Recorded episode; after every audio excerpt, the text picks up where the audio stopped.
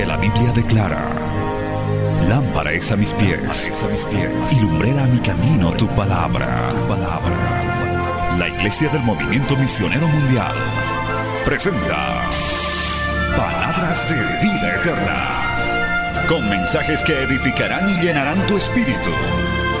Con ustedes, el mensaje de hoy. Bienvenidos a Palabras de Vida Eterna.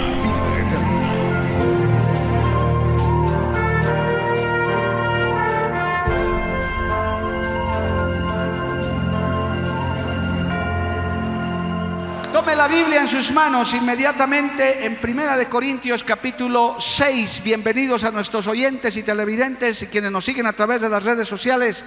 Empezamos el seminario Atrapados, segunda parte, y leemos la palabra porque ese es nuestro fundamento. Primera de Corintios capítulo 6, verso 12. Gloria al nombre de Jesús. Gloria al nombre de Cristo. Primera de Corintios capítulo 6, verso 12. En el nombre del Padre, del Hijo y del Espíritu Santo. Dice la palabra del Señor.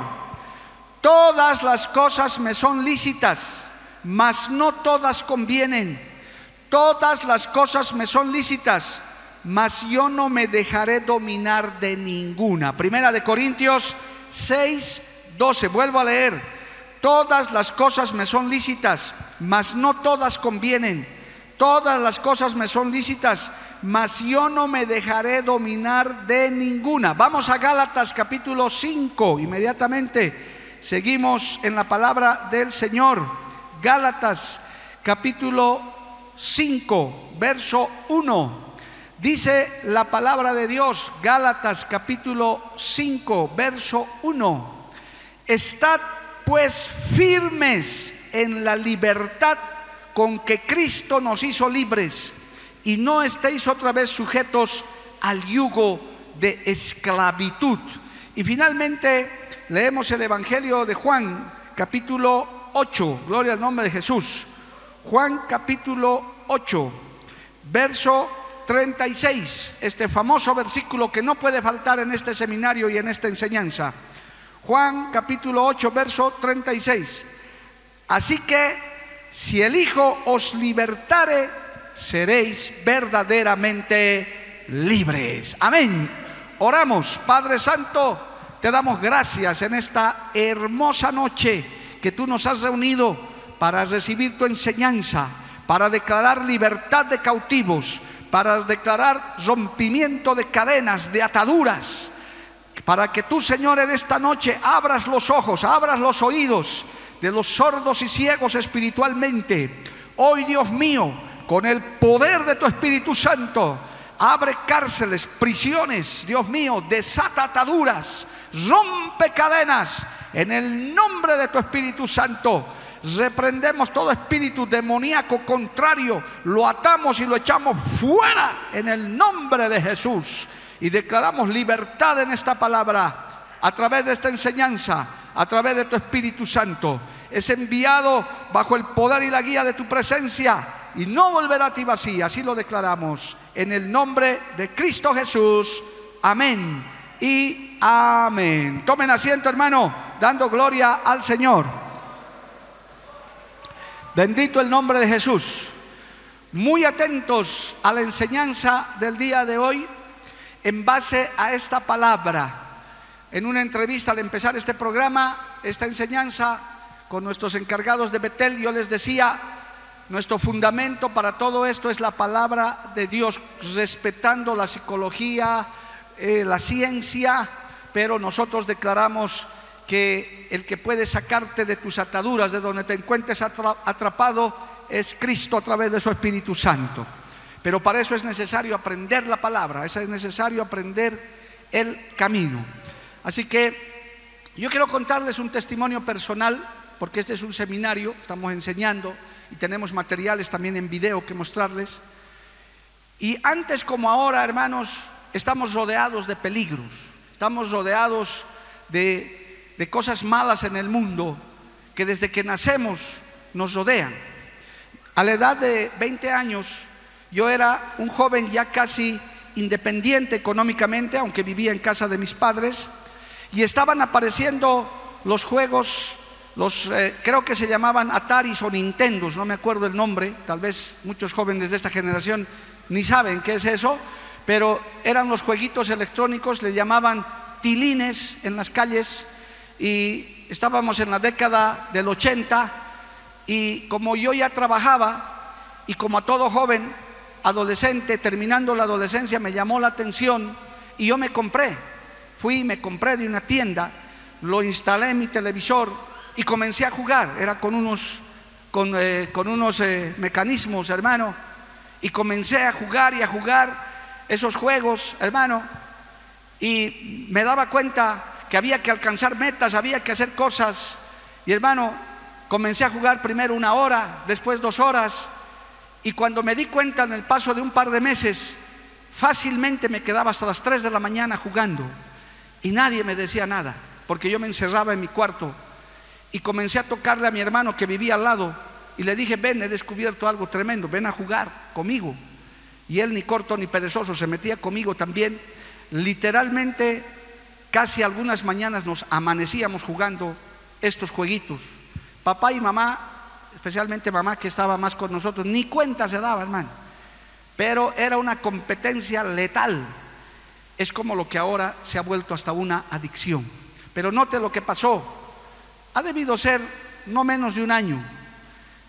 Pero como yo trabajaba y estudiaba, comencé a sentir cansancio en el día, en las clases me dormía, en el trabajo me hacía llamar la atención, me, decían, ¿qué ha pasado? ¿Te has emborrachado? ¿Qué tienes? Y en un acto de reflexión, porque ya comencé a escuchar la palabra de Dios, bendito sea el nombre de Cristo, por eso dice la, la Biblia, ¿con qué limpiará el joven su camino? Con guardar la palabra de Dios, porque yo estaba en un proceso de acercarme al Evangelio, gloria al nombre de Jesús. Y voluntariamente, un día, decidí dejar ese juego, venderlo y deshacerme de eso. Dije, esto me hace daño, esto no está bien. Pero fue un acto voluntario, no voy a hablar que me han liberado o que vino el Espíritu Santo, no hermano, fue un acto voluntario, un acto digamos conciencial de mi parte. Me, reflexioné yo mismo cuando me veía los ojos rojos, hinchados en las mañanas y hasta mis manos, creo que artritis ya me estaba dando, hermano de tanto jugar eso, dije, no, esto no está bien. Agarré, lo ofrecí, me compraron más rápido que enseguida algún otro vicioso como yo, gloria a Dios, y me deshice de eso. Y hasta el día de hoy, bendito el nombre de Cristo, lo digo delante de la presencia del Señor, nunca más he vuelto a jugar ningún tipo de esos juegos, ni me he vuelto adicto hasta el día de hoy, ni me interesa, ni tiempo tengo por último, gloria a Dios. Y yo creo que ese día Dios miró mi decisión y Dios me respaldó, alabado el nombre de Jesús. Y yo puedo decir que ese día, a tiempo, fui libre de todo eso. ¿Cuántos le alaban al Señor, amado hermano? A su nombre sea la gloria. O sea que de esto no se libra nadie, hermano. Ninguno puede decir, eh, yo me voy a librar. Es más, hermano, mientras más se prohíbe esto, más, no solo los jóvenes, hoy en día están atrapados gente de toda edad. Esto no es solamente para decir y mirarlos con lupa a los adolescentes, no, no, no. Ellos son quizás los más propensos, pero hay gente casada, gente adulta, gente con responsabilidades que hoy en día está atrapado en estas cosas. Y en una lista que anoche nos daba el pastor Caleb en su enseñanza, otra cantidad de peligros que yo creo, yo quiero que vea en este primer video que le voy a mostrar muy ilustrativo de lo que son los peligros que hay en este mundo, unos peligros que nos quieren atrapar desde el día que nacemos. Usted va a ver, por favor, José, ponemos el primer video, vamos a ver unas, unas iguanitas que nacen, hermano, en un lugar. Mire, esas son iguanas recién nacidas, digamos, personas recién nacidas. Y ahí aparecen los peligros. Mire, hermano, las serpientes representan el peligro. ¿Y cómo lo acechan? Inmediatamente, usted va a ver en el video más adelante otras que van naciendo. Ella se da cuenta y comienza a escapar. Pero ¿qué hacen? Las serpientes comienzan a perseguirle. Lo ven como presa, pero él escapó, huyó, no se entregó. Pero mire cómo aparecen cantidades, un nido, hermano. Esa otra acaba de nacer también. Pero hay una que ya salvó su vida. Mire, escapó y se fue ahí a un lugar y, si supiera hablar dijera, uy, de lo que me libré, pero me escapé, amado hermano. Pero siguen naciendo otras, mire, las serpientes están esperando, están listos. Ahora van a aparecer otras iguanitas, gloria a Dios, que van ya saliendo de sus huevos. Mire, ahí aparece otra que está naciendo, son iguanitas recién nacidas. Y mire cómo le esperan, hermano, las serpientes. Saben, están listas. Es la maldad, es el pecado, son los malos hábitos. La iguanita sale y mire cómo le esperan a esta pobre iguana, hermano, que ya parece que no tiene salvación. Ahí está uno de los atrapados. Ella a veces ni cuenta se da del peligro que tiene. Le están acechando, se queda quieto, las serpientes también. Y ahí está, hermano. Ella también comienza a correr por su vida pero ya le están emboscando otras, le están esperando otras. Está queriendo escapar y mire, la atraparon, la atraparon, hermano. Cayó, esta iguana cayó en medio de eso, fue atrapada. Otra que acaba de nacer, igual, va naciendo, va corriendo y ahí también cae. Ahí está un atrapado, una atrapada. Cayó. No todos se libran, la primera se libró. Otra que acaba de nacer, ya le están esperando, ni siquiera le han dejado dar ya un paso, hermano cayó atrapado. Ahí están los atrapados en lo que anoche hablaba el pastor Caleb y otra cantidad de cosas. Puede ilustrar fácilmente porque la serpiente en la Biblia también es prototipo del diablo, Jehová los reprenda, pero también prototipo de toda maldad. Mire ese pobre atrapado, pataleando, no puede salir. Ahí nace otra, mientras ve que entre tantos le han atrapado, usted puede llamarle a serpientes como quiera, pornografía, puede llamarle juegos, puede llamarle drogas, puede llamarle alcohol, pero nacemos en este mundo y ya nos enfrentamos a los peligros cuando ya comenzamos a hablar. Pero yo quiero que note también que las que se salvan, que creo que son dos en este video, han hecho algo, han escapado, han huido. Hay una que se queda quieta, hay una que descubre, porque mire, esa sigue escorpiando por su vida, pero se queda quieta porque el documental dice que esas serpientes perciben el movimiento de los cuerpos. Ella dice, parece que se da cuenta, dice, me quedo quieta y voy a despistar al enemigo. Pero aparecen otras que le siguen acechando, están esperando en qué momento se mueve. La iguanita ya se ha dado cuenta que está rodeada y es así, hermano, que se puede ilustrar la cantidad de peligros que nos rodean. Se quedó quieta porque sabe que la serpiente, en este caso la maldad, no perciben, no tienen ojos, son ciegas estas serpientes, no miran, solo perciben el movimiento. En el documental se explica, solo que está en otro idioma, explican que por eso se pasa directo la serpiente, porque la iguanita se quedó quietita. O sea, hizo algo. No, no es que se entregó, no es que comenzó a correr como loca, hizo algo y salva su vida, no se deja atrapar. Y, y vaya notando eso, porque eso es parte de la enseñanza que hoy vamos a hacer.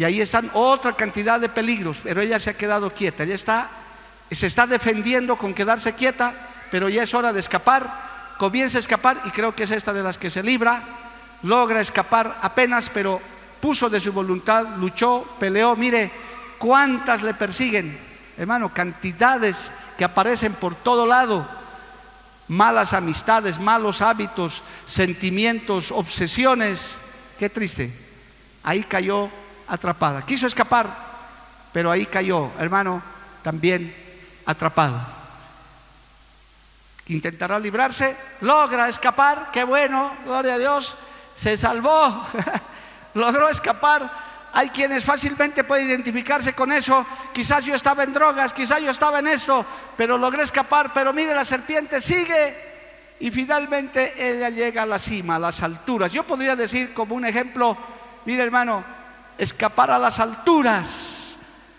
ir a buscar el cielo, ir arriba, donde las serpientes ya no pueden llegar y ahí se libraron las dos atrapadas. ¿Cuánto da un aplauso a Dios? Hermano, una excelente ilustración. Gracias José, ahí lo cortamos. Es una ilustración que usted puede ver, hermano. Este mundo está rodeado de peligros, cosas que nos quieren atrapar. Anoche ya el pastor Caleb habló ilustrando también cómo es. Muchos buscan la solución en esto, para estos peligros, en prohibir. Y es verdad, hay que prohibir, son cosas prohibidas, todas las cosas que se mencionó, todas las cosas que nos pueden atrapar. Inclusive hay preguntas sobre cómo salir de esto. Hoy les vamos a mostrar la forma, cómo se sale de esto. Pero hay que estar conscientes que estamos rodeados de peligros. Papá, mamá, que has venido, que me estás viendo, El asunto no es que le escondas a tu hijo, a tu hijita en una campana de cristal o que le contrates dos guardaespaldas de dos metros para que caminen con él. Tal vez estoy exagerando, pero es que esa no es la solución.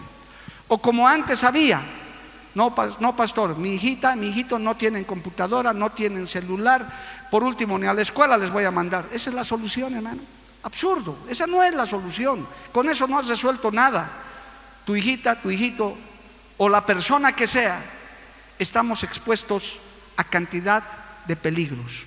Y ojo con lo que le voy a decir, cristianos y no cristianos.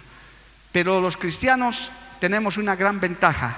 Jehová nos defiende, Cristo nos defiende, su palabra nos advierte, su palabra nos muestra, nos hace ver los peligros. ¿Cuántos dicen amén, amado hermano? A su nombre sea la gloria. En, en la ilustración que les he mostrado, hay quienes apenas han salido y han caído, hermano, porque ni siquiera han sido advertidos de esos peligros.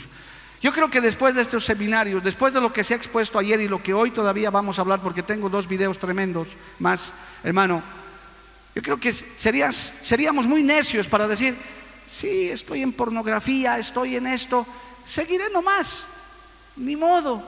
El predicador dice esto, sería una necedad.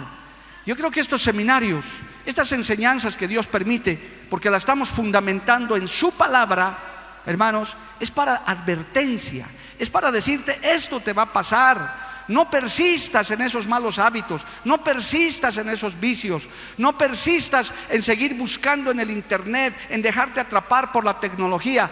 Jamás diremos que la tecnología es mala, la tecnología es buena, pero depende cómo nosotros la usemos. Hoy con las mismas armas del enemigo nos estamos defendiendo porque este seminario está saliendo también a través del internet, a través de la televisión, alabado el nombre de Jesús, pero está siendo usada para bien. Amén, amados hermanos. Gloria al nombre de Jesús. Entonces, esta primera ilustración nos muestra una realidad, que no la vamos a soslayar. Hermano, vuelvo a reiterar, el asunto no es prohibir, porque es más, la conducta del ser humano mientras más se le prohíbe, más busca lo prohibido. Yo le puedo dar dos ejemplos sencillos. Hay gente que prohíbe escuchar Radio Betel. Y yo les digo, gracias, sigan prohibiendo, porque mientras más prohíben, más gente escucha.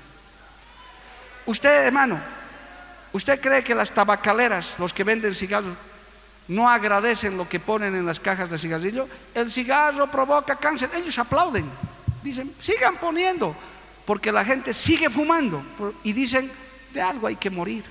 Mire, le voy a contar una experiencia para que vea cómo es el corazón del hombre y cómo hoy podemos descubrir cómo salir de eso, cómo ser libres de eso. Porque como hemos leído en la palabra de Dios, Cristo nos ha hecho libres. Alabado el nombre de Jesús.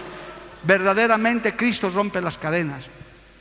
En un viaje que hice, hermano, había una señora con su hija la señora de edad, calculo que de unos 70 años, ya casi anciana, con su hija, y ella tosía y tosía, y justo estaban las dos a mi lado, en la fila de tres.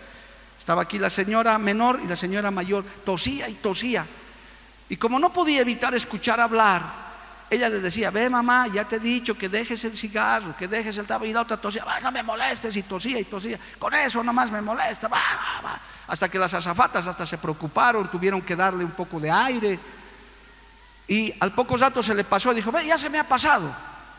Hermano, pasó un tiempito del vuelo y otra vez comenzó a toser y hasta era molestoso porque tosía y tosía feo, con una, una tos que se llama la tos del fumador. Y una tos feísima. Y otra vez la hija le achacaba, deja el cigarro, yo ya te he dicho. Llegamos al aeropuerto, hermano, en el lugar de las maletas, cuando estamos esperando, recojo mi maleta y casualmente las dos damas salen por mi delante. ¿Y sabe qué hace la señora mayor? En cuanto sale afuera, saca su cajetilla y se pone a fumar. Yo la miré, dije, se está muriendo de la tos y agarra y lo primero que hace desesperada, sale a fumar. Ese es el corazón del hombre.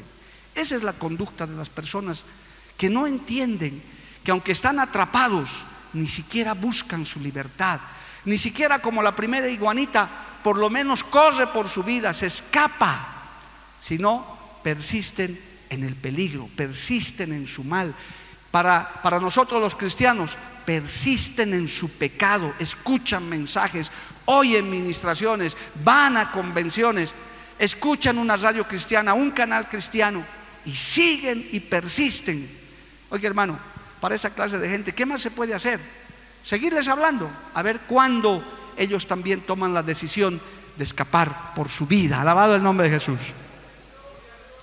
Hermanos, esto de estar atrapados en diferentes malos hábitos, vicios, inclusive digo yo hasta en sentimientos, hermano.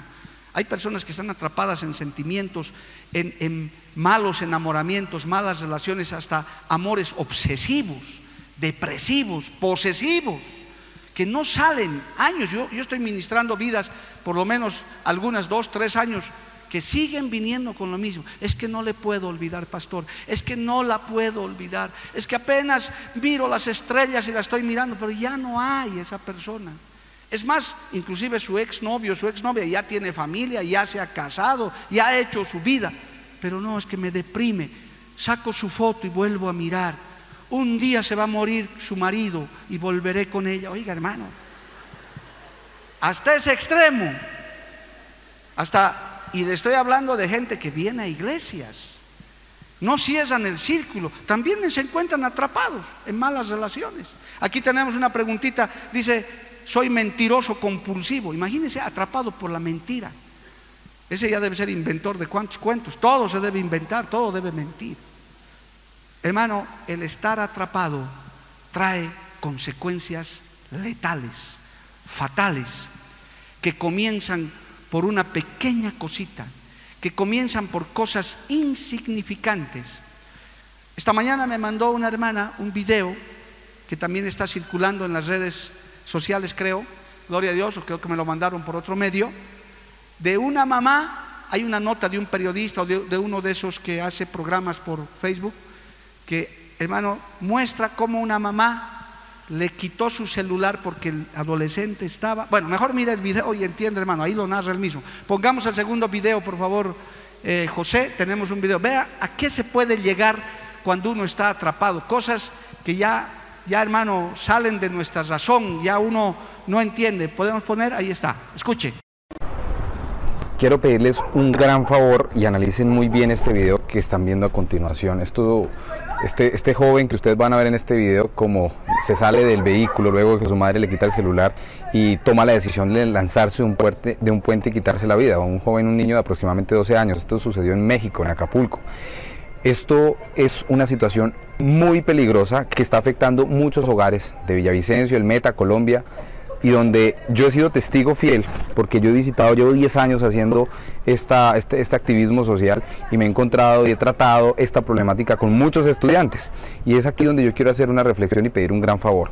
Muchos estudiantes me dicen, eh, pero Juan Camilo, pero es que ni siquiera mi papá me saluda, es que mi papá ni siquiera me dice buenos días, es que ni siquiera puedo salir a jugar fútbol, es que ni siquiera tengo la oportunidad de practicar un deporte.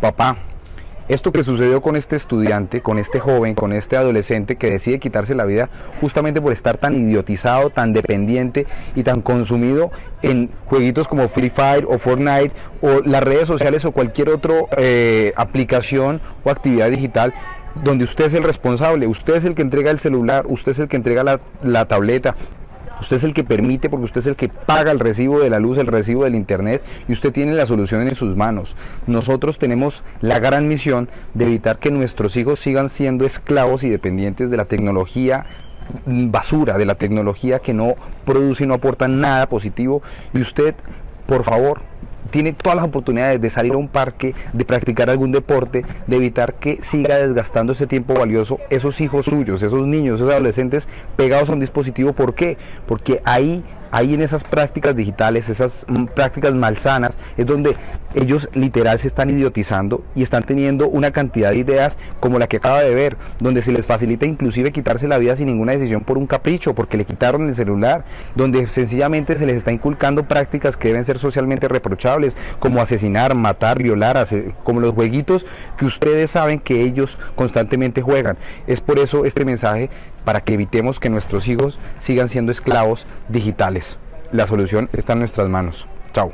Pues gracias Juan Camilo, gloria a Dios. A ese extremo se puede llegar, hermano. Esto es una muestra de un botón. A veces lo eh, tenemos una pregunta de anoche.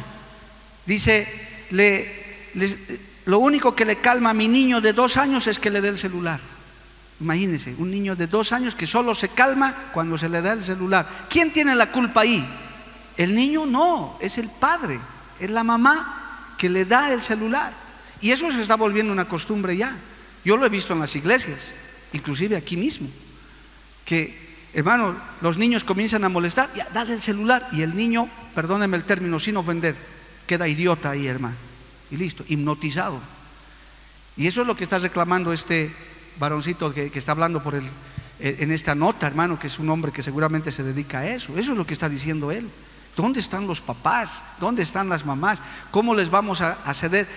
Tristemente hay gente que cree que ya ha perdido la batalla, dice, ya no hay nada más que hacer, ¿qué podemos hacer? Yo creo que hermano, ninguna batalla está perdida, gloria al nombre de Jesús. Creo que todavía hay remedio, pero ya con personas, digamos, mayores de edad, con criterio, obviamente que no les podemos obligar, ya no podemos eh, tomar medidas disciplinarias, digamos, con nuestros hijos, pero por lo menos les tenemos que educar, enseñar, exhortar, reflexionar y no cansarnos de hacerlo hasta que en algún momento ellos también puedan tener un ataque de conciencia y con la ayuda de Cristo puedan verdaderamente ser libres. Gloria al nombre de Jesús. Ese es un segundo caso, hermano, o más bien este segundo video que muestra casos extremos, también como los que nos ha mostrado anoche el pastor Caleb en el material, de cómo se comienza a beber probando una, un poquito de alcohol, cómo hay fumadores que han empezado con un poquito de droga, de marihuana. Y anoche en las preguntas me decían los jóvenes, cantidad de jóvenes atrapados ya en drogas, especialmente en marihuana y en cocaína. Jehová reprenda al diablo, amado hermano, que están atrapados. Y por la tecnología, ni hablar. Y es más, las empresas, las grandes transnacionales que se dedican a esto, hermano, imagina, hasta premios millonarios están dando. Ha salido noticia mundial, un jovencito de 17 años que se ha ganado 3 millones de dólares por jugar Fortnite, se llama el juego, creo. No sé si lo estoy pronunciando bien. 3 millones. Cualquier jovencito con mente débil va a decir, ¿para qué estudio? ¿Para qué voy a ir a la escuela si puedo ser millonario sentándome en la computadora 10 horas? Voy a ir a un campeonato y me vuelvo rico. Más bien, papá, alentame, puedo ganar un premio. Y si no ganas y te vuelves loco, porque ese será uno en mil millones. O sea que el mundo, hermano, como esas culebras que hemos visto al principio, está preparada para destruir generaciones, para atraparnos. Y no solo los jóvenes, jóvenes no se sientan tan mal. Esto está corriendo con gente mayor, adulta, yo diría hasta ancianos, hermano. Hemos tenido eh, el privilegio de estar en esa, hermano, en esa feria internacional de tecnología que es en Las Vegas. Y ahí está el centro de convenciones de, de ese centro de tecnología y al pasar rumbo a nuestros alojamientos veíamos con tristeza, junto con nuestros hermanos del Perú, ancianos, hermano, que literalmente con su vaso de whisky están jugando ahí esos, juegos que tienen en esa ciudad llamada Las Vegas. Ancianos, con su botella. Parece que se han amanecido ahí porque esa ciudad nunca duerme, está abierto 24 horas al día esa gente está atrapada. Yo creo que esperando su muerte y quizás algunos hasta ya han muerto de clavados de narices de esos aparatos, hermano. Eso es lo que quiere el diablo. Eso es lo que quiere el enemigo. Jehová los reprenda de nuevo, alabado el nombre de Jesús. ¿Qué nos dice la Biblia? ¿Qué podemos hacer? Porque la pregunta es esa, estamos atrapados, pastor, está bien, anoche ya nos mostraron, ¿qué hacemos? ¿Cómo salimos de esto? ¿Qué hay que hacer? ¿Qué, tengo que hacer para salir? La Biblia nos da varios consejos, hermano, muchos consejos, pero hay cosas que nosotros también tenemos que hacer. Alabado el nombre de Jesús. Hay cosas que Dios quiere libertarnos, Dios quiere hacerlo, pero hay una parte que el ser humano, usted, yo, el que esté atrapado en algo, tiene que hacer. Tenemos que poner de nuestra parte. Alabado el nombre de Jesús. Los pastores, los hermanos que somos libres en el Señor, podemos orar por tu vida, lo hacemos con todo gusto, pero Dios quiere obrar en tu vida, pero el Señor nos ha dado el libre albedrío, la decisión. nosotros decidimos, usted decidió venir a este seminario. Algunos que habrán dicho, no, yo no quiero escuchar eso, no ha venido. Nadie se le obliga. Pero yo creo que los que hoy estamos sentados aquí, los que están prendidos al televisor y demás, es que queremos una respuesta, es que queremos hacer algo. Ya hemos tomado una parte de la decisión. Yo quiero soluciones para mi vida, alabado el nombre de Jesús. Quiero dejar de ser atrapado, quiero dejar de estar encerrado. Y la Biblia nos da herramientas para eso. Pero note, querido hermano, amigo, usted tiene que tomar la decisión. El libro de Gálatas, entre los frutos del Espíritu Santo, nos habla de una palabra muy importante y voy a fundamentar esto con la Biblia porque tengo, hermano, un video más que mostrarles más adelante. Gálatas capítulo 5, dentro de los frutos del Espíritu Santo, hermano, en el verso 23 nos habla de una palabra importante. Dice Gálatas 5:23, mansedumbre, templanza ¿Oyó esa palabra? Templanza. Contra tales cosas no hay ley. La templanza nos habla de equilibrio. Si le prestó atención al primer versículo de Primera de Corintios capítulo 6 verso 12, nos dice todo me es lícito, pues pero no todo me conviene. Todo me es lícito, pero no me dejaré dominar de ninguno. Es decir, uno tiene que poner el equilibrio, el temple, el punto intermedio. Tengo computadora en casa, la tengo que tener, porque hoy en día nada se hace sin computadora, hermano. Esa es la realidad. Hermanos de la antigua generación, entiendan de una vez, no hay nada que hacer, es irreversible. Sin computadora hoy en día no se hace nada. Todo ya está globalizado, digitalizado. Entonces, tengo la computadora, yo tengo que tener la templanza, tengo el celular, el celular inteligente donde sé que hay juegos, hay pornografía, hay cosas que circulan por el Facebook, propuestas. Tengo, pero yo tengo que poner la templanza, el temple, el punto intermedio, el punto de equilibrio. Yo uso la tecnología para bien, para mi beneficio, para lo lícito, para lo correcto. Yo puedo utilizar, puedo ser tentado por, por gente que, que bebe, que, fuma drogas, pero yo decido si tomo ese alcohol o si fumo esa droga, yo decido, yo tengo que ser el que tiene temple, alabado el nombre de Jesús. Y la templanza es un fruto del Espíritu Santo, es decir, tienes que venir a Cristo para que esa templanza se te, se te refuerce, porque el hombre sin Cristo generalmente cede a esas cosas, porque no tiene la templanza, no tiene ese refuerzo que solamente Dios puede dar. Alabado el nombre de Jesús. La Biblia también nos habla, hermano, de dominio propio, segunda de Timoteo 1.7, a ver qué dice ahí, hermano, tengo que fundamentar con la palabra, definitivamente, porque no puedo, hermano, de otra manera. Segunda de Timoteo capítulo 1, verso 7. ¿Qué nos ha dado Dios? Porque no nos ha dado Dios espíritu de cobardía, dice segunda de Timoteo 1:7, sino de poder, de amor y de dominio propio. ¿Cuántos dicen amén, hermano? Usted decide si hace clic para ver esa pornografía o no lo hace. Usted decide cuando el amigo del trabajo, porque hermano, también hay un error, una falla de, orientación. No, yo me voy a relacionar solo con gente cristiana, colegio cristiano, trabajo cristiano, casa cristiana, iglesia cristiana. ¿Será eso posible, hermano? No es posible, vivimos en un mundo general. Es más, hasta dentro de la misma iglesia, no todos son ovejas. Yo le advierto que hay también cabritas, hay también en medio de los peces cocodrilos, culebras, hay. No todos son. Es más, la Biblia dice, el trigo crece junto con la cizaña. Ahora no lo mire mal al de su lado ni al de adelante. Dios sabe eso, hermano. Cuidado, diga, por ahí estoy sentado al lado de un cizaña aquí, de un cocodrilo. No, no, no. Pero hay, o sea, no podemos estar en ese mundo ideal. No yo todo. Es verdad, tenemos que escoger nuestras amistades, podemos nosotros ver de quién nos tenemos que cuidar, alejar un poco. Está bien, pero vivimos en este mundo, hermano. Vivimos en este mundo. Entonces el Señor que nos dice, tengan templanza, pero para salir y ser libres, también tengan dominio propio. Yo les estoy dando el espíritu de dominio propio.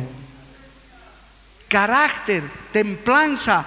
Yo soy capaz de decir no a ningún vicio, joven. Si te quieren ofrecer droga, tú decides si fumas esa marihuana o no fumas. Señorita, si te proponen fornicar, tú decides si vas a la cama con ese hombre o no. Tú decides. No le puedes en ese momento decir que oren por mí en este momento. No, porque Dios cuando tienes a Cristo, por eso Cristo es la receta para ser libre. Uno, el Espíritu Santo te da el poder y el dominio propio. Con Cristo puedes decir, no lo hago porque yo temo a Dios, porque yo quiero agradarle a Dios. Templanza, dominio propio. Y eso no se alcanza, hermano, por nosotros oramos, podemos ayunar, está bien, eso es refuerza, pero al final, ¿quién toma la decisión? Usted toma la decisión. El que quiere pecar, peca, hermano, donde sea, no interesa. Pero si tienes la ayuda del Señor a través del fruto del Espíritu Santo, que es la templanza, y está diciendo claramente aquí la Biblia que el Señor nos ha dado poder de amor y de dominio propio. Usted tiene que tener la fuerza para decir, yo no lo hago. Es más, mire, Pedro lo ha explicado mejor todavía. En segunda de Pedro, gloria a Dios, capítulo 1, verso 6, él hace inclusive una escalera de cómo tenemos que adquirir estas cosas. Desde el verso 5 leamos estos dos versículos. Segunda epístola de Pedro, capítulo 1, verso 5. Vosotros también, poniendo toda diligencia por esto mismo, añadida a vuestra fe virtud, a la virtud conocimiento, al conocimiento qué cosa? Dominio propio, al dominio propio paciencia y a la paciencia piedad. Es decir, eso se va progresando, se va aprendiendo, se va practicando. No nos podemos hacer a los fuertes. Es más, todos estamos sometidos a, esas, a esos peligros que hemos visto en esa ilustración de las culebras. Todos, hermano, todos nos rodean peligros. Casados, solteros, jóvenes, adultos, ancianos, adolescentes, niños, inclusive, están propensos a encontrarse con malos amiguitos, profesores y padres que hasta han violado a sus propios hijos, a sus propios alumnos. Jehová reprenda al diablo, hermano. Entonces tenemos que rogarle a Dios ese dominio propio. Note, tienes que tener templanza. ¿Quieres salir? ¿Quieres ser libre? Cristo te ayuda, buscas a Dios, tienes a Dios, te entregas a Cristo y Él te da templanza, pero tú tienes que decidir poner en práctica esa templanza, ese dominio propio. Tú decides. Tú, si te dejas atrapar o no te dejas atrapar. Si tú corres por tu vida, inclusive se ha aconsejado, hermano, cuando veas el peligro, la tentación, huye, escapa por tu vida. ¿Cuántas veces han caído en pecado algunos por querer jugar con eso? No, yo soy fuerte, a mí nadie me tienta, yo lo voy a reprender al diablo y acabas como la iguanita envuelto de culebras. Cuando te has dado cuenta, ya estás atrapado, ya has caído, ya has, ya has caído en ese mal hábito, en ese vicio, en esa mala costumbre, en ese mal sentimiento, en esa mala relación o en lo que, en lo que te encuentres atrapado. Por eso es que dice también el libro de Proverbios, el avisado ve el mal y huye, escapa. Hay lugares donde un creyente no debe estar, no, no podemos participar. Y, aunque te digan que, están, que eres radical y demás, en estos casos, para no quedar atrapado, para no caer en manos de la serpiente, es mejor correr por tu vida. Que te digan lo que te digan, lo importante es que tú quieres agradar a Dios, que pones en práctica tu templanza, tu dominio propio. Mira hermano, seguimos con la palabra un poco más.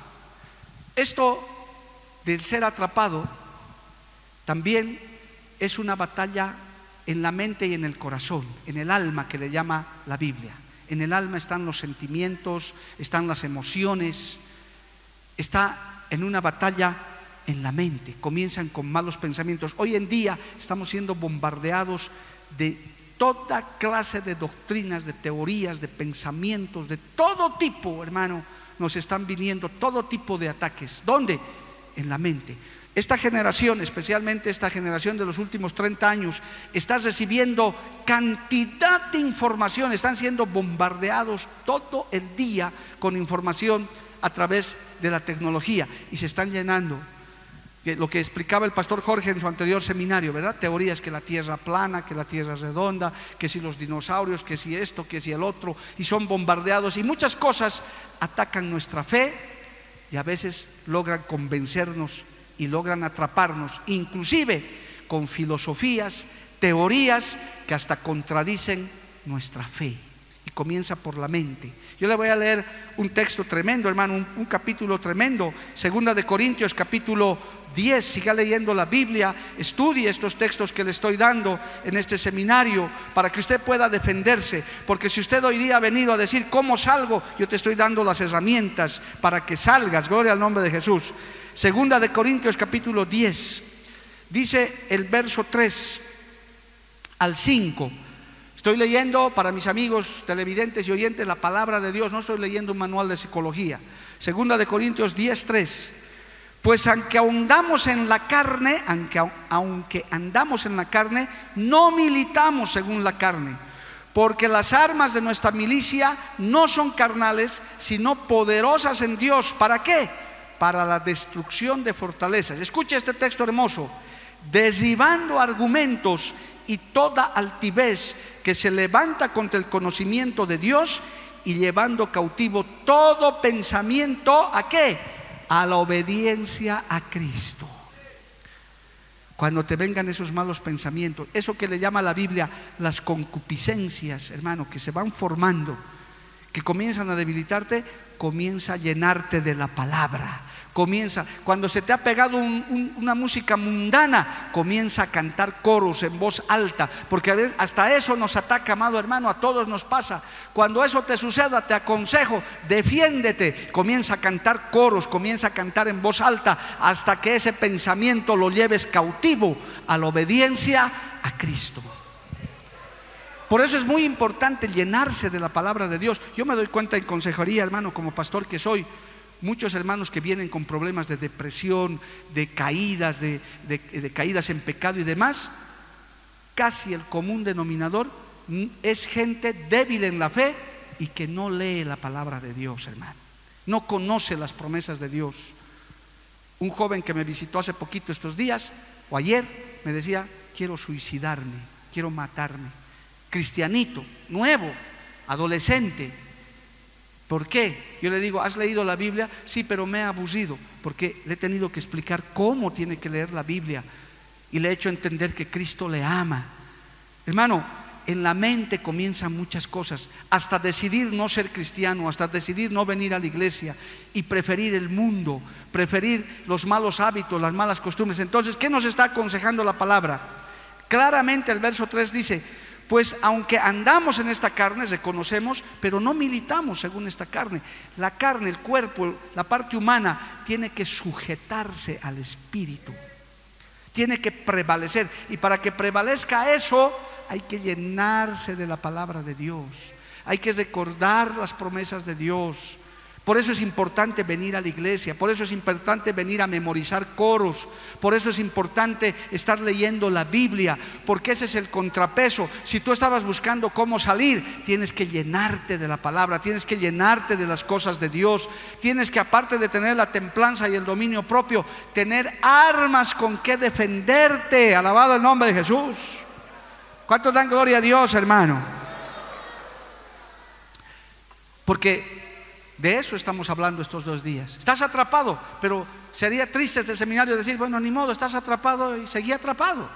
No, si estás atrapado, yo quiero salir, yo quiero ser libre. Pero tienes que estar consciente de que hay una parte que usted tiene que hacer. Y es una batalla, y aquí hay que ser sinceros. Estamos en la parte del seminario donde hay que hablar también las cosas claras conforme a la palabra.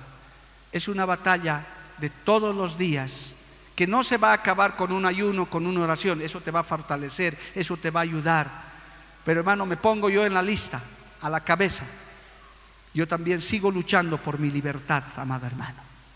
Porque no por el hecho de que yo sea pastor o haya llegado hasta esta altura de mi vida, amando a Cristo como le amo, sirviéndole a Cristo como le sirvo, no estoy libre de esas serpientes que me siguen rodeando, esperando en qué momento te descuidas, en qué momento fallas.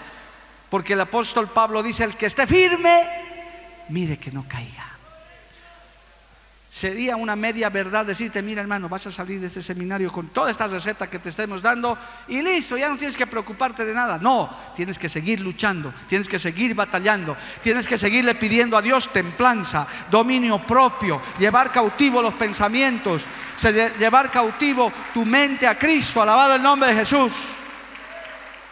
Pero pastor, ¿hasta cuándo será eso? Hasta que lleguemos al cielo, hermano. Oh, sí, hermano, es la verdad. Seguimos luchando, seguimos batallando, pero ahora te estás, estás conociendo quizás nuevas armas. Decir, ah, con razón soy tan débil, con razón es que leo poco la Biblia, más estoy viendo quizás historias, estoy viendo cosas, estoy viendo novelas, estoy, sigo escuchando música mundana. Si sigues escuchando música del mundo, ¿cómo quieres no ser tentado, no estar... Porque hay gente que está atrapada en la música del mundo también que les gusta ciertos ritmos, ciertas melodías, que han confesado algunos pastores que yo no puedo dejar. Personas de edad, por ejemplo, que alguna vez he aconsejado, pastor, tangos y boleros, no puedo dejar eso. Había un trío famoso aquellos años, la época de los abuelos, el trío Los Panchos se llamaba.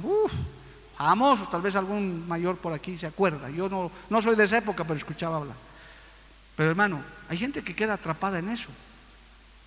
Y eso, los que han degustado, los que les ha gustado en el mundo cierto tipo de música, música que te lleva al bar, a la cantina, ¿dónde empieza? Es en la mente, es en la mente. Y entonces, ¿qué nos está aconsejando la palabra de Dios?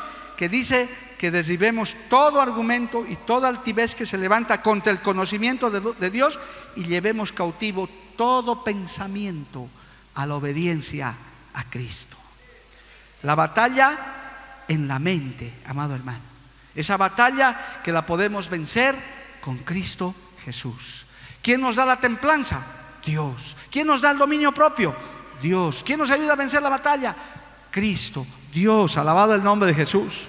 ¿Quién nos va a ayudar? Ahora mire, muchos están atrapados. ¿Y cómo han sido atrapados?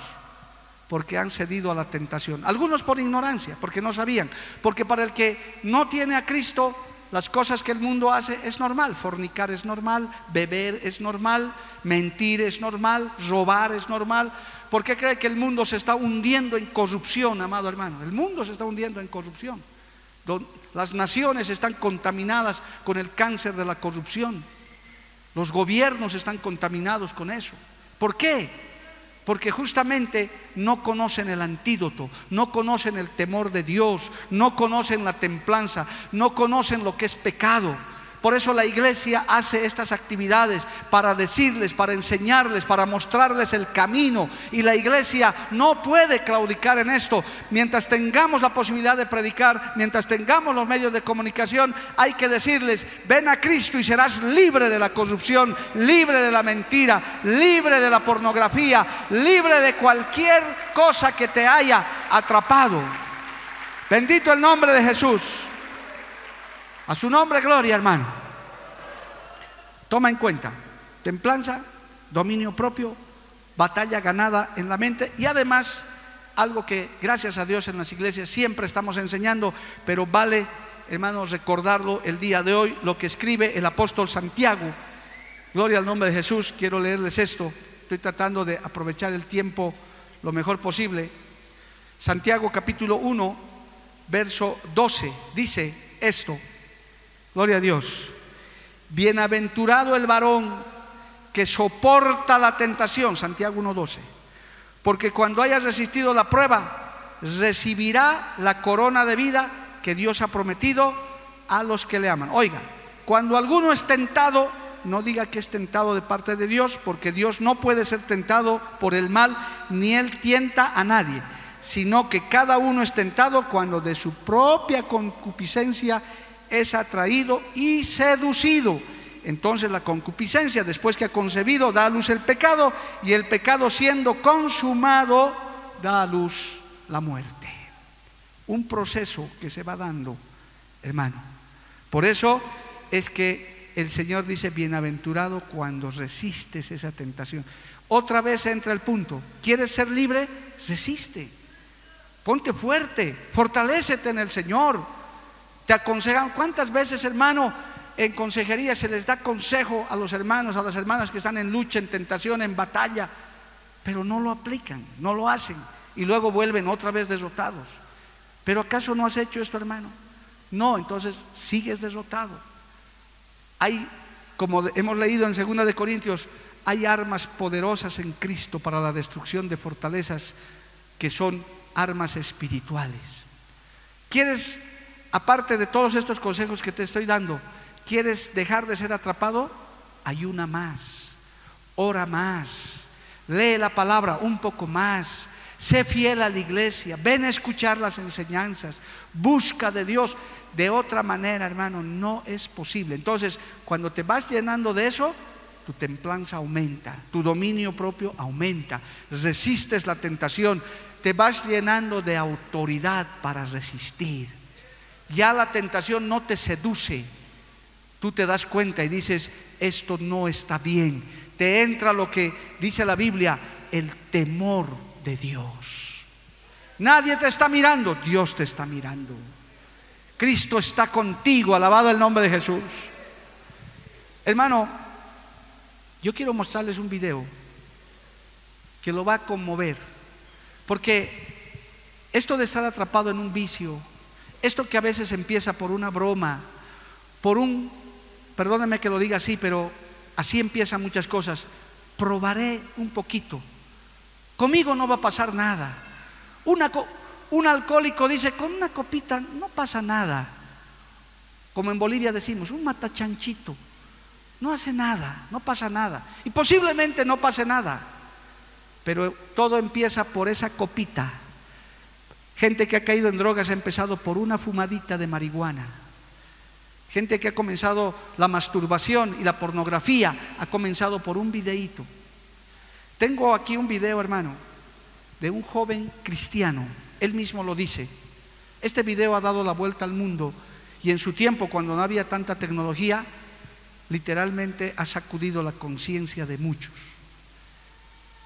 El video que les voy a mostrar, que dura un par de minutos, unos buenos minutos, es el testimonio de un joven de buena familia, un joven de un hogar cristiano que empezó la pornografía muy adolescente y terminó siendo uno de los grandes criminales que terminó sentenciado a muerte. Quiero que vea, hermano, este documental, esta entrevista del doctor Dobson con Ted Bundy, uno de los mayores criminales que fue. Esta entrevista ha sido dada un día antes de su ejecución. Vamos con el video, por favor.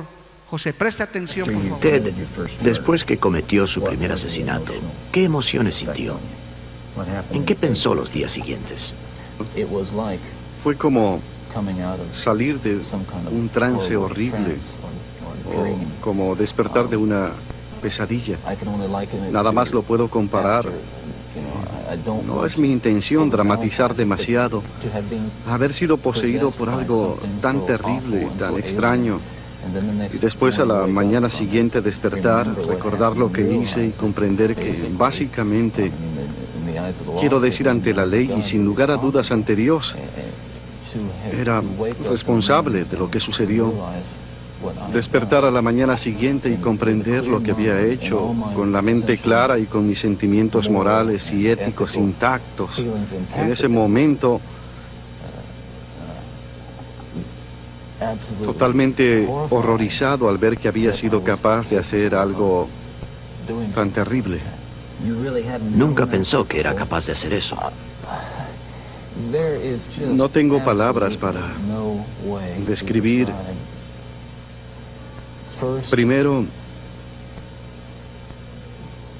el deseo ardiente de hacer algo como eso. Y después lo que ocurría es que, habiendo sido más o menos satisfecho, se podría decir o saciado, esa sensación, esa clase de energía disminuía de nivel y básicamente volvía a ser yo mismo. Quiero que la gente comprenda esto también y no lo digo en vano. Es importante que la gente lo entienda. Que básicamente yo era una persona normal. Yo no era un tipo que frecuentaba las cantinas o un vago o un pervertido en el sentido de que la gente me viera y dijera, hay algo raro en él. Básicamente era una persona normal, tenía buenos amigos, llevaba una vida como la de todos, excepto por esta pequeña pero muy potente, muy destructiva parte que mantuve muy secreta, muy escondida dentro de mí y que no permití que nadie se enterara de ella. Y parte del choque y del horror para mis queridos amigos y familia, años atrás cuando me arrestaron por primera vez, fue que no hubo ni un indicio me miraban y veían al niño americano modelo. Es decir, yo no era perfecto, pero quiero ser franco con ustedes. Yo estaba ok. Lo estaba. Los sentimientos humanos básicos y el espíritu esencial que Dios me dio estaban intactos, pero desafortunadamente fueron aplastados en ocasiones. Yo pienso que la gente debe saber que aquellos de nosotros que hemos sido tan influenciados por la violencia en los medios de difusión y en particular por la violencia pornográfica, no somos monstruos, somos hijos y somos esposos. Nos criamos en familias normales. La pornografía puede alcanzar y atrapar a un joven o a una jovencita en cualquier lugar hoy en día. A mí me atrapó fuera de mi hogar hace 20 o 30 años. A pesar de los cuidados de mis padres. Y eso que ellos eran muy diligentes en el cuidado de sus hijos. Y a pesar de que teníamos un hogar tan bueno y cristiano, no hay protección contra esas clases, esas clases de influencias que inundan a una sociedad que las tolera. Usted siente esto profundamente, ¿verdad? Vamos a parar ahí, hermano José, un ratito. Para que usted entienda, porque la entrevista es un poquito larga, esta es la última entrevista que Ted Bundy dio al doctor Dobson. Dice así la nota en resumen. Ted Bundy ha sido uno de los asesinos en serie más sanguinarios en la historia de los Estados Unidos fue ejecutado en la silla eléctrica el 24 de enero de 1989, escuche, por haber violado y matado a más de 30 mujeres, algunas de ellas menores de edad. Sin embargo, la cifra total de crímenes, según los investigadores, probablemente es mucho mayor, pero nunca se sabrá. Antes de ser ejecutado, Bandy recibió cientos de peticiones de periodistas para ser entrevistado, pero se negó a conceder a ninguno. Sin embargo, un día antes de morir hizo llamar al psicólogo y entonces presidente de la Organización Pro Familia, el doctor Dobson. Quería decir algo antes de morir, algo que pudiese servir para el futuro, y en ella habló, escuche, del importante papel que tuvo la pornografía desde su adolescencia para forjar al asesino sanguinario en el que se convirtió después. En su entrevista dijo, cuando era un niño de 12 a 13 años, me encontré fuera de casa en el supermercado pornografía suave. Los muchachos jóvenes mirábamos también en las cunetas y en los caminos de nuestros vecindarios y los que tiraban a la basura. De vez en cuando nos encontrábamos con libros de una naturaleza pornográfica más gráfica. Según este asesino en serie, el tipo más dañino de pornografía, y habló de una experiencia dura, real, personal, es la que implica violencia y violencia sexual. En otra parte, hermano, que dice en su entrevista, es que este psicópata, de, que se volvió un psicópata a través de esa pornografía suave que él llama, hermano, viene de una familia cristiana. Su papá y su mamá eran fieles cristianos. Y aunque él estaba consciente de lo que hacía, sin embargo, por ese poquito de pornografía se quedó atrapado y terminó siendo un asesino. Terminó diciendo esto. Ted Bundy reconocía que la sociedad merece ser protegida de mí y de otros como yo. Eso es seguro. Pero además añadía que la sociedad merece ser protegida de sí misma, con la circulación sin problemas de todo tipo de pornografía, también de tipo violento, que puede convertir a los niños pequeños en un futuro Ted Bundy. Eso dice la entrevista al final, por el tiempo no podemos pasar, pero por ahí, hermano, ese es el resumen que también está en el internet, usted lo puede buscar con la, en las páginas de enfoque a la familia.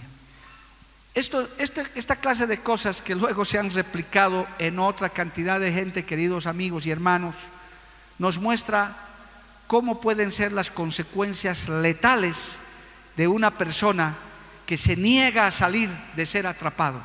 Porque de eso les estoy hablando el día de hoy. Dios quiere hacerte libre. Dios quiere que seamos libres. Dios quiere salvarnos pero la decisión es de nosotros. El Señor dice, te doy templanza, te doy dominio propio, yo te ayudo, te ayudo a resistir a la tentación, te ayudo a que rompas eso, pero toma la decisión tú. El hombre, la mujer, tiene que tomar la decisión. Así como el día que decidimos, los que ya somos cristianos, de venir a Cristo, nadie nos obligó con una pistola en la cabeza. No es como las religiones, hermano, que hay en el mundo que los obligan. Cristo no obliga a nadie, pero abre sus brazos para decir, quiero hacerte libre, quiero romper tus cadenas, pero tú tienes que decidir y buscar, alabado el nombre de Jesús, el hombre, la mujer que quiere salir de, estos, de, de estas ataduras, tiene que tomar la decisión. Usted, joven, señorita que me está mirando, adulto, quien quiera, o que está sentado aquí, usted tiene que tomar la decisión. Nosotros podemos orar, la iglesia seguirá predicando, pero usted debe tomar la decisión. Decirle, Cristo, ven a mi vida, hazme libre, dame templanza, dame dominio propio para hoy mismo romper con esas cadenas que me atan. Desea del género que sea, que solo Dios y usted conoce. Él en esta noche te está diciendo, yo por mi palabra que hoy has escuchado, puedo hacerte libre. Pero si no quieres ser libre, si quieres quedarte como esta entrevista que la puedes ver completa en internet, él sabía que estaba mal. Él sabía que estaba atrapado en pornografía. No mató a una persona, mató a más de 30. Eso ya es demoníaco, amado hermano. Y a veces esas, esas grandes maldades comienzan por pequeñas cosas. La decisión es del hombre, es del ser humano. Cristo está dispuesto a obrar. Una vez que te entregas a Cristo, Él te va a ayudar a resistir. Ya no volverás cuando vuelva otra vez ese ataque. La sangre de Cristo tiene poder. El Espíritu Santo de Dios te da poder y te hará ser una mujer libre, un hombre libre de adulterio, de vicio, de droga, de sentimientos, de lo que fuera. Porque Cristo, como hemos cantado, rompe las cadenas, amado hermano. A su nombre sea la gloria. A su nombre sea la gloria. Cristo sea glorificado, amado hermano. No podemos dar otra receta. Tal vez el mundo tiene otras recetas, tal vez el mundo tiene otras terapias, quizás funcionen, no sé. Pero algo que nunca ha fallado ni va a fallar es la efectividad de la palabra de Dios. Es la credibilidad de las promesas de Dios que hace. Y aquí hay testimonios vivos, hermano y seguro aquí mis hermanos que han salido también de muchas adicciones y cosas pueden testificar públicamente, decir, a mí el único que me ha liberado es Cristo, a mí el único que me ha liberado y que me mantiene libre es Cristo. Dale un aplauso al Señor, amado hermano. A su nombre sea la gloria. Cristo vive. Yo creo que ningún padre quiere que su hijo acabe siendo un criminal, un narcotraficante, un violador un asesino. Creo que ningún padre en sus cinco sentidos, así no tenga Cristo, jamás desearía eso. Pero si no traemos la ayuda eficaz de la palabra, si no traemos la ayuda de la presencia de Dios, es posible que estas generaciones sigan andando por esos malos caminos, amado hermano. Pero a través de este seminario te hemos mostrado, a través de su palabra te hemos mostrado y te hemos advertido para que usted tome la decisión. No podemos obligarle. No hay una, no sé si decirle una receta mágica. Es que usted llame a Cristo a su vida y dígale, Señor, ayúdame. Reconozco que estoy atrapado, pero he oído por tu palabra que si me entrego a ti, seré verdaderamente libre. Y aprenderás a andar en este camino. Aprenderás a disfrutar de esa libertad en Cristo Jesús. Estarás advertido, tendrás la receta para no caer en eso, joven, señorita, para no entregar tu cuerpo a cualquiera. Para que cuando veas tu celular digas, está bien, mi celular es bueno, me ayuda hasta en mis tareas, pero no me dejaré dominar de esto tampoco. Yo dominaré esto, no esto me dominará a mí. Yo voy a utilizar esto como me conviene, como hemos leído en nuestro texto principal. Todo me es lícito, pero no todo me conviene.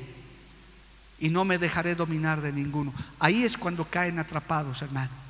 Cuando creen que pueden salir de eso cualquier rato. Cuando creen que lo que están haciendo es algo insignificante. Una fumadita de droga no es nada un poquito de licor, no es nada, pero así empezaron. Los grandes alcohólicos y los grandes viciosos empezaron así. Y peor aún, siendo atrapados, hermano, no han querido salir. Quiero terminar con un último testimonio que lo he contado en algún mensaje. Cuenta una tía mía, que en paz descanse, una buena cristiana, que él tenía un primo alcohólico ella contó este testimonio en un culto, aquellos años que a mí se me quedó en la mente. ¿Cómo es la gente cuando el corazón se le endurece? Este tío, que se llamaba Tomás, gloria a Dios, hermano, tanto beber cayó con cirrosis. Y como su hermana, o su prima en este caso, era cristiana, cuenta ella, fue a verlo al hospital le dijo, mira Tomás, estás tan mal a causa de la borrachera. ¿Por qué no te arrepientes y te entregas a Cristo en este tu lecho de dolor? Estás desahuciado con tu hígado totalmente cocido. Arrepiéntete. Dice que le escuchaba el hombre y parece que se conmovía. Y le habló, dice ella, yo le prediqué la palabra, le hablé, le leí Juan 3:16, le leí la Biblia. Le dije, solamente tienes que hacer una oración de fe si te preparas para la muerte, hasta Cristo te puede sanar. Cristo puede darte un hígado nuevo. Y dice que escuchó con paciencia casi 15, 20 minutos de prédica de, de su prima, en este caso de mi tía cristiana. Le prediqué, le hablé y dice que el hombre escuchaba con toda atención. Y cuando ella terminó dijo, ahora quieres aceptar a Cristo. ¿Quieres irte al cielo? Dios te perdona de todos tus pecados. Si hoy le entregas tu vida a Cristo y mañana te mueres, irás con Cristo. Oiga, con un mensaje conmovedor. En el último momento de su vida, cualquiera diría, Tomás se convirtió. ¿Sabe qué le respondió ese tío? Y eso es lo que se me quedó en la mente. ¿Has acabado, prima? Sí. Tráemelo una botellita de alcohol, quiero morirme tomando. ¿Y sabe cómo murió? Tomando, atrapado, muerto. Tenía la oportunidad.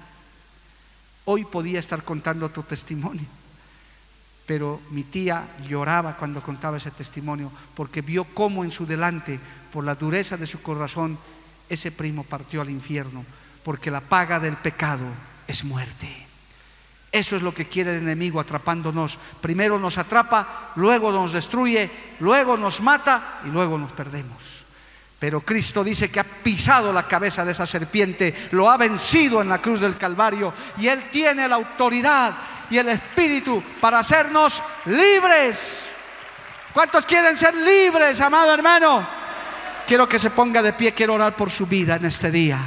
Es más, mientras Caleb me acompaña con una alabanza. Hoy, hermano, quiero orar por tu vida. A mí y a nadie tienes que contarle nada. Pero hoy si te sientes atrapado, en peligro, hoy Cristo puede hacerte libre. No tienes que sentir vergüenza de nada, porque es cuestión de vida o muerte. Es cuestión de decir, he escuchado, porque sería el colmo, sería la dureza de tu corazón que te vayas de este lugar preso, atado, amarrado.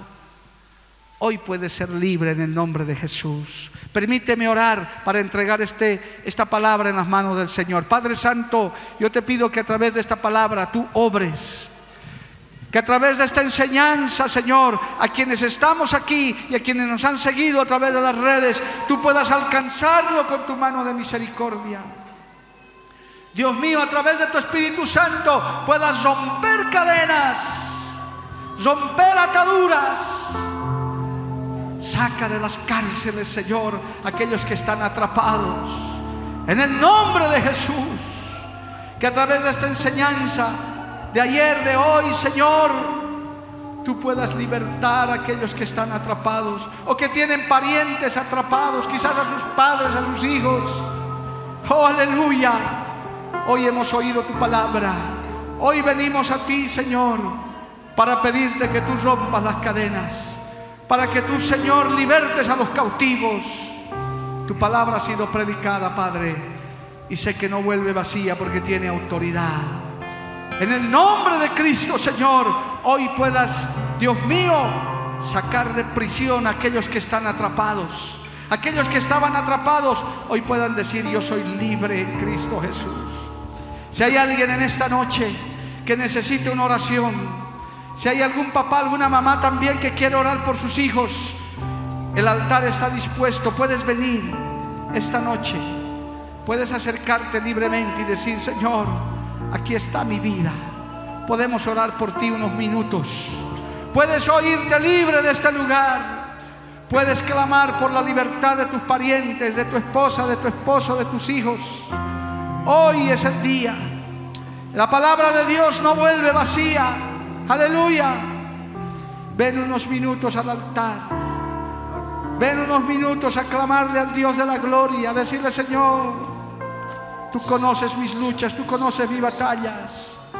Ven en esta hora, Padre bendito, mientras alabamos al Señor. La iglesia me ayuda a orar. Los creyentes ante tu me ayudan a orar, altar. a clamar, aleluya. Un compromiso de vivir en santidad. Hacemos hoy Aleluya. ante tu vive. La altar sangre de Cristo tiene un poder. pacto de hombres que te quieren Cristo de la agradar.